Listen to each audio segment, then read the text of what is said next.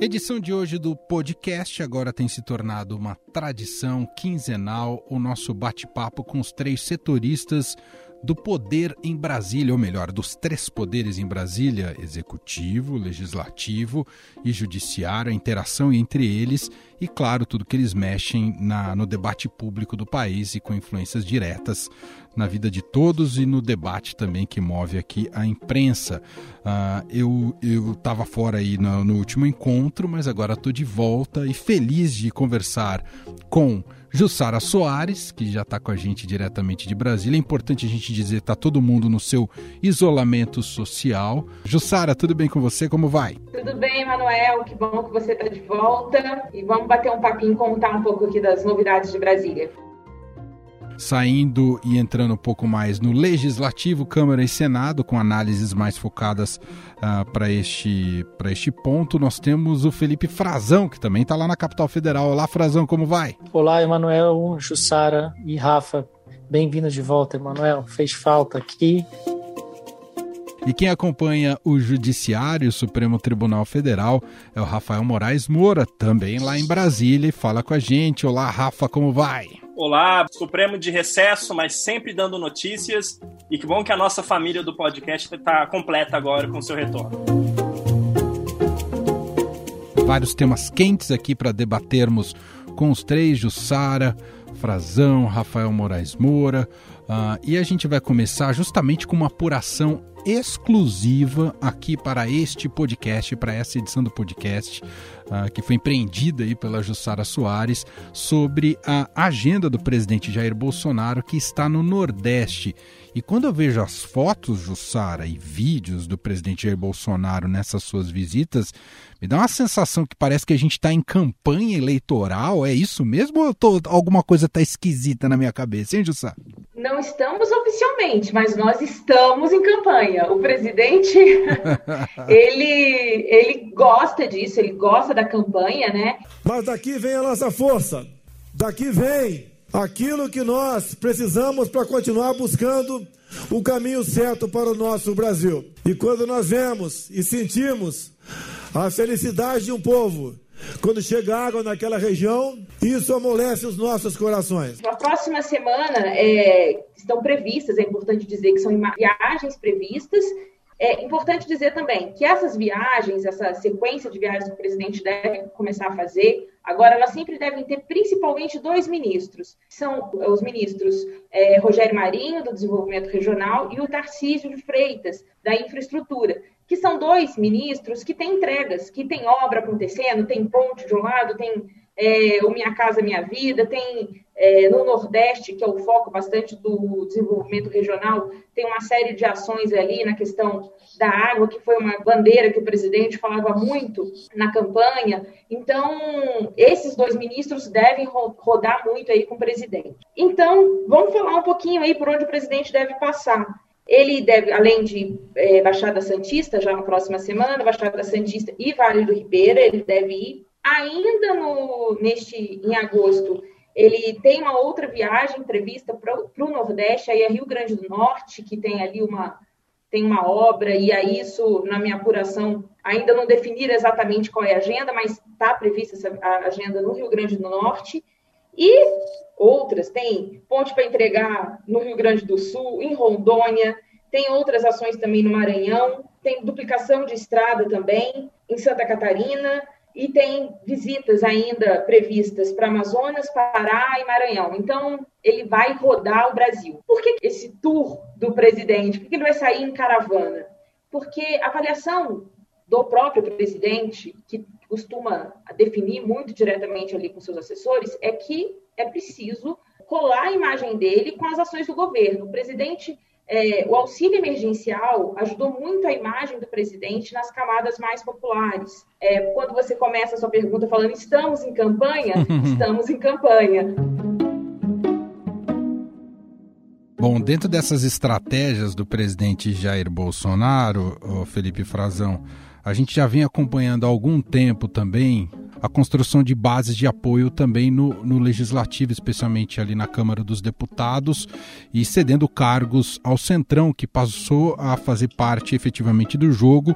Porém, a gente tem uma mudança significativa nessa semana que eu queria entender melhor com você o impacto disso, seja para o próprio presidente ou seja para o futuro, agora, mesmo nas relações ali na Câmara. Um Centrão que está se desmantelando, um bloco que está ficando fragmentado. A gente já apontou no Estadão é, ao longo do, desse ano e do ano passado também que esse bloco nunca deixou de fazer parte do jogo, só que o presidente Bolsonaro quis trazê-lo para dentro do governo e abrir um pouco de espaço para esse bloco, principalmente para uma ala desse bloco, porque, claro, esses partidos do Centrão não têm uma ideologia clara, eles se agrupam, nunca haviam se agrupado formalmente num bloco de fato dentro da Câmara, só que esse blocão foi formado encabeçado pelo maior partido, que é o Progressistas, o PP, do Arthur Lira, que é um nome que o presidente Bolsonaro acolheu para que se formasse uma força alternativa ao Rodrigo Maia dentro desse centrão.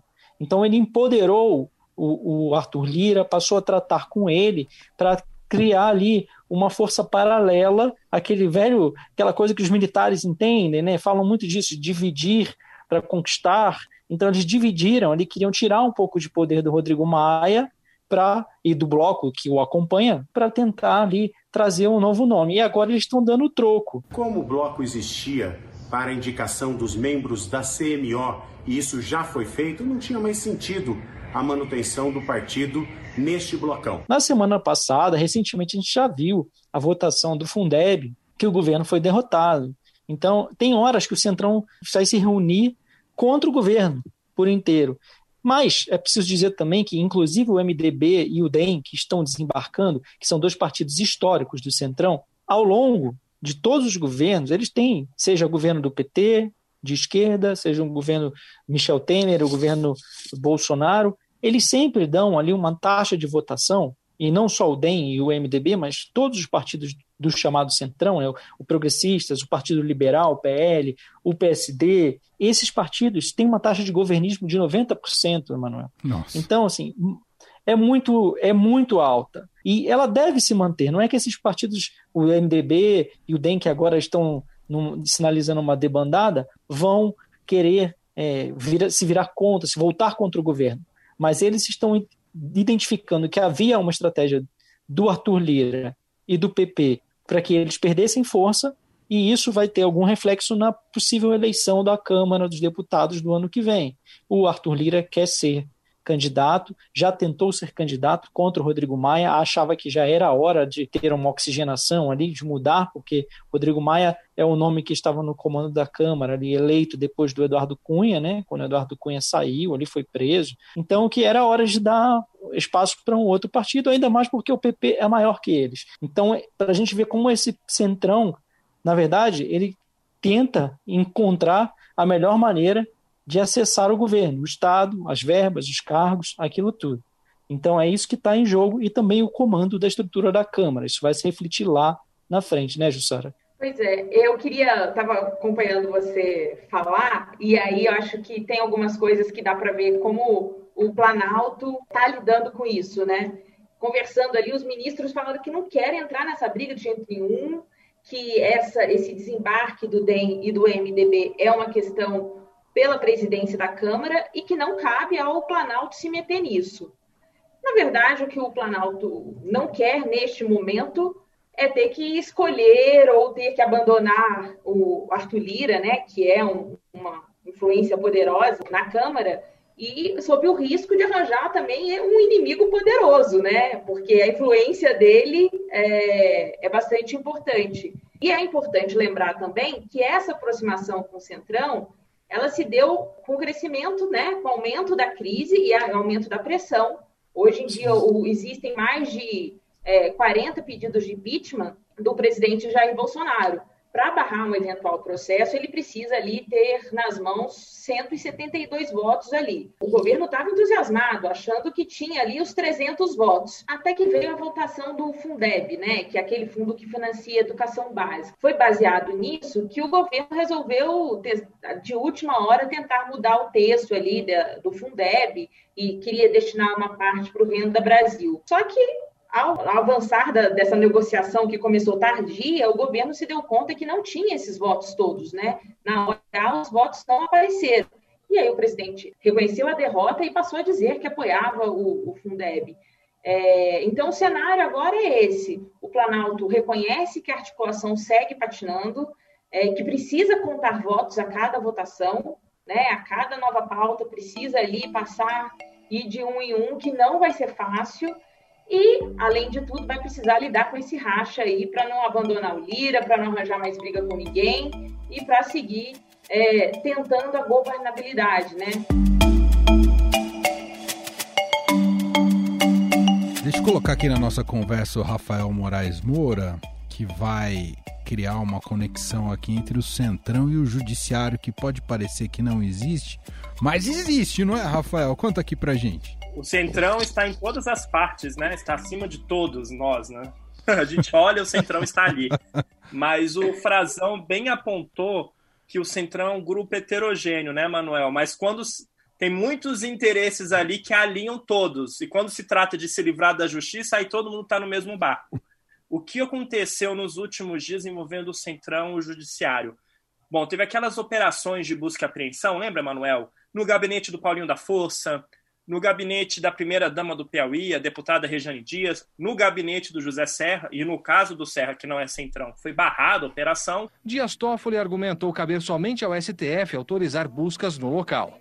A reclamação atende a uma queixa de parlamentares que alegam eventuais abusos de poder cometidos por alguns juízes de primeira instância. Então reacendeu aquele sinal de alerta de que estamos na mira da justiça, policiais federais estão batendo as portas do Congresso Nacional, entrando em gabinetes para buscar indícios de crimes, documentos, papéis, e-mails e tudo mais que encontrar pelo caminho. O que aconteceu foi que o Centrão acendeu o sinal de alerta e fez o quê? Epa, temos que impor limites a essas investigações. Pressionou o presidente da Câmara, Rodrigo Maia, e ele entrou com duas ações no Supremo Tribunal Federal nesta semana para barrar essas investigações. Agora, Emanuel, tem muita coisa por trás disso. O Supremo parece que a gente é um samba de uma nota só. Né? Estou falando de foro privilegiado há dois anos e parece que a gente não evolui. Então eu vou explicar.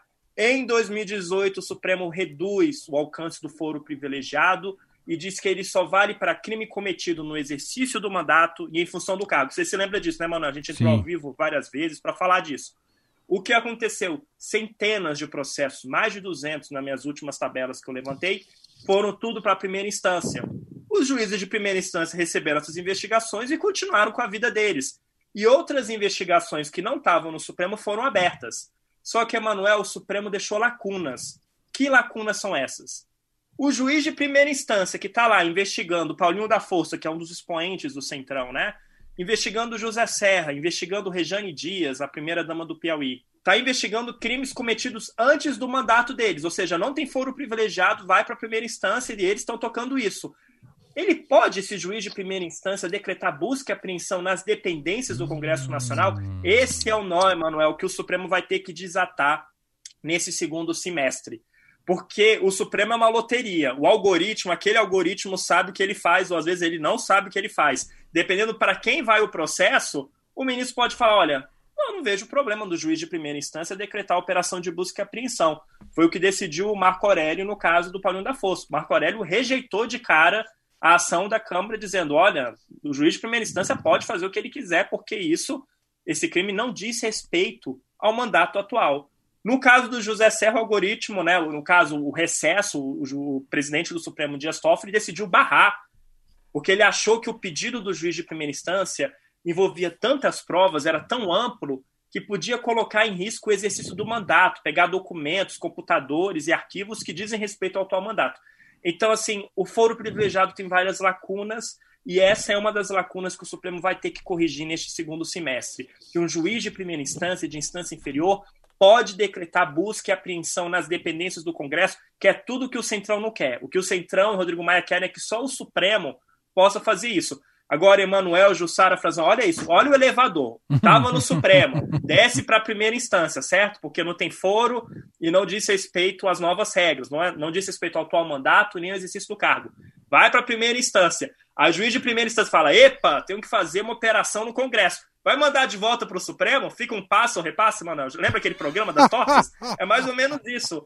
Então, assim, o Supremo vai ter que desatar esse nó até para pacificar, porque ministros de alas diferentes decidem de um jeito ou de outro. E a gente viu o Supremo tão unido nos últimas, nas últimas semanas, por conta dos ataques, dos, dos atos antidemocráticos, né? votações de placar elástico. Só que nesse segundo semestre, Manuel, preparem-se, porque vários assuntos delicados e espinhosos vão ser trazidos, vão ressurgir das cinzas, o foro privilegiado vai voltar à tona aquelas divisões, aquele grupo pró-Lava Jato, contra Sim. Lava Jato, novos embates, preparem a pipoca porque promete essa segunda temporada. Coitado do ascensorista aí desse elevador do Supremo, hein? É, desce, sobe toda hora. Coitado também do setorista do Supremo. Nem me fale. Agora o elevador sobe, desce e às vezes ele está travado, né? No caso do Serra, que a, a, o presidente do Supremo, o Dias Toffoli, suspender a investigação, o elevador tá parado. Aquele, a, a, a, apertou o emergência e tá parado, a gente não sabe para onde vai. Eu vou aproveitar a alegoria do elevador, porque parece que a Lava Jato estão querendo mandar ela para o fosso do elevador, para andar nenhum. Esse tem sido um debate que marca essa semana, né, Rafael? E mais um capítulo da briga envolvendo o PGR, o Augusto Aras, e a força-tarefa da Operação Lava Jato. Ele participou de uma live e fez declarações ali bastante contundentes contra o que ele chama de lavajatismo, né? de, de uma atuação uh, talvez política e muito rigorosa por parte da Lava Jato, num caminho aí de descrédito que a Lava Jato vem é, somando dia após dia. O que, que você pode contar para a gente dessa briga e onde ela pode desembocar, hein, Rafa? Pois é, a gente falava tanto que durante o recesso o clima ficou mais ameno e no Supremo Tribunal Federal, no Palácio do Planalto, né, Jussara? Aí quando a gente olha para a PGR, é chamas, explosão, tiro, porrada e bomba para tudo que é lado. Basicamente, Manuel, o que está em jogo é o quê? O modelo atual de força-tarefa. O Augusto Aras nunca escondeu de ninguém que era contra os métodos, abre aspas, personalistas, fecha aspas, da Lava Jato. Então ele nunca foi muito assim amante, fã de primeira viagem de Deltan Dallagnol e Sérgio Moro. A questão, digamos assim, Manuel, é que a gente vê o que a Lava Jato está enfraquecida, né? esvaziada. O Deltan na mira da opinião pública, reclamações do Conselho Nacional do Ministério Público, e o Procurador-Geral da República decidiu entrar no front, está numa cruzada, digamos assim, com a Lava Jato ali no radar. O Augusto Aras diz que não quer frear o combate à corrupção, ele quer um novo modelo de combate à corrupção. Mas a gente sabe que em setembro a gente tem um, uma data-chave em que ele vai ter que decidir se renova ou não o mandato, se a gente pode falar assim, né, a permanência dos procuradores na força-tarefa. Ou seja, em setembro ele vai ter que decidir se renova ou não esse grupo, que é um grupo de dedicação exclusiva, um grupo que cuida de Lava Jato. E o Ara já disse que esses tipos de trabalho, de ter um grupo que só cuida de uma coisa, ele é contra. Ele falou até em gastos de viagens, de diárias, de quase 3 milhões de reais, não apenas da Lava Jato em Curitiba, mas de outras forças-tarefas em torno do país. E abriu até um edital, Emanuel, na última sexta-feira, abrindo a possibilidade dos membros do Ministério Público Federal venham, querem ajudar com a Lava Jato, venham participar dessa família e ajudar. Então, assim, ele está justamente o que é em choque com esse modelo atual de força-tarefa, esse personalismo, digamos assim, do Deltan Dallagnol. E o tom que ele utilizou na live nessa semana chocou muita gente, porque ele fala das caixas pretas da Lava Jato, que é hora de acabar com esse lavajatismo. Todo o Ministério Público Federal, no seu sistema único, tem 40 terabytes. Curitiba tem 350 terabytes e 38 mil pessoas lá com seus dados depositados. Eu não, eu não sei nem o que é terabytes e 350, mas é, é muita, muita coisa, coisa, né? Que a gente, que a gente é pode imaginar. Coisa. E dizendo que tem 38 mil pessoas lá com seus dados depositados. Qual é o pano de fundo? Uma guerra de narrativa. De um lado, o pessoal da Lava Jato diz: estão querendo frear os mecanismos de combate à corrupção. E do outro, o grupo do Procurador-Geral da República, Augusto Aras, dizendo: epa lá, não, tem excessos, abusos sendo cometidos. A Lava Jato nunca esteve tão enfraquecida e ameaçada quanto agora. E, Rafa, esse, isso que você está dizendo tem tudo a ver com essa reação também aos, aos mandados né, de busca e apreensão que são realizados dentro do Congresso, né, porque esses processos majoritariamente são originários aí de Lava Jato, de investigações, de delações premiadas da Lava Jato, que atingem desde a cúpula do Congresso até os outros deputados, os outros 500 deputados, os outros 80 senadores. Então, tem, tem todos os parlamentares estão ali à, à mercê de serem investigados por esses promotores, procuradores de justiça, no caso, né? Procuradores da República, ou, de caso, até já promotores de justiça também, já, porque já estão sendo Exatamente. distribuídos para algumas instâncias, então tem a, a, promotoria eleitoral, que em algum caso vai atuar, dependendo de um, pode ter alguma parceria, caso com desdobramento no Ministério Público de Estado. Mas, enfim, são processos que vão, de uma certa maneira, atingir esse grupo político que está vendo muito satisfeito essa é, colocação, essa forma de se colocar bastante política do Procurador-Geral da República. Né? Todo esse discurso dele é um discurso pouco técnico, vamos dizer assim, de como o Ministério Público Federal, o Ministério Público da União como um todo deve atuar e muito mais político, né? E Emanuel, o Frazão, o Jussário, até queria também é, fazer um pequeno ponto. No meio de tudo isso, o que, que a gente tem? A gente tem o Toffoli e o presidente da Câmara defendendo uma quarentena para juízes né, concorrerem em eleições. A gente sabe muito bem o que, que é isso. É uma tentativa de você o quê? Escantear Sérgio Moro das urnas, que é tudo que o Palácio do Planalto quer, né, Jussara? O Planalto não admite, obviamente, o público jamais vai admitir isso. Essa quarentena, embora ainda não se sabe se por acaso aprovada, ou o presidente da Câmara, Rodrigo Maia, demonstrou ali favorável a uma quarentena,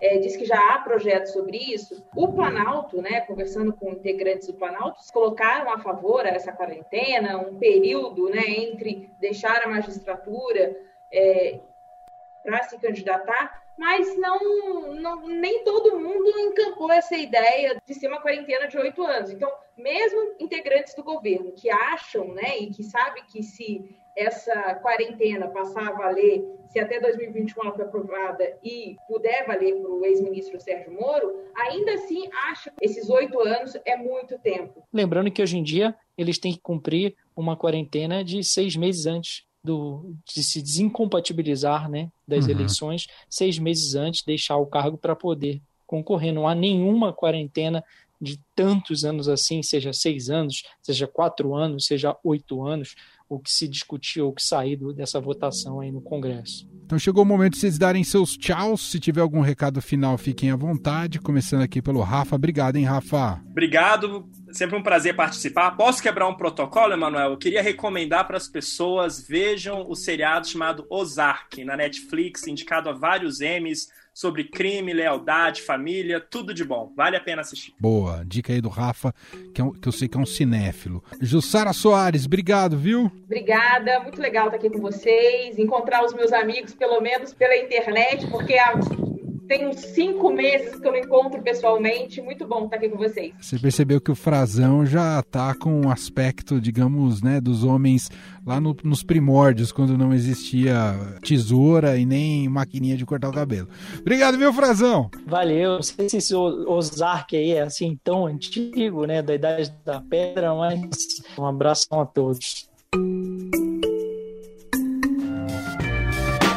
Estadão Notícias desta sexta-feira vai ficando por aqui. Teve apresentação minha, Emanuel Bonfim, produção de Gustavo Lopes e montagem de Moacir Biasi. Diretor de jornalismo do Grupo Estado é João Fábio Caminuto. Quer conversar com a gente? Nosso e-mail é podcast@estadão.com. Um abraço para você e hoje tem novo podcast, ou melhor, tem uma nova edição do podcast Na Quarentena neste feed, nesse canal aqui do Estadão Notícias. Então estou de volta às 5 da tarde com a Bárbara Rubira e mais uma edição do Na Quarentena. Então a gente se fala logo mais à tarde. Um abraço para você e até lá. Estadão Notícias.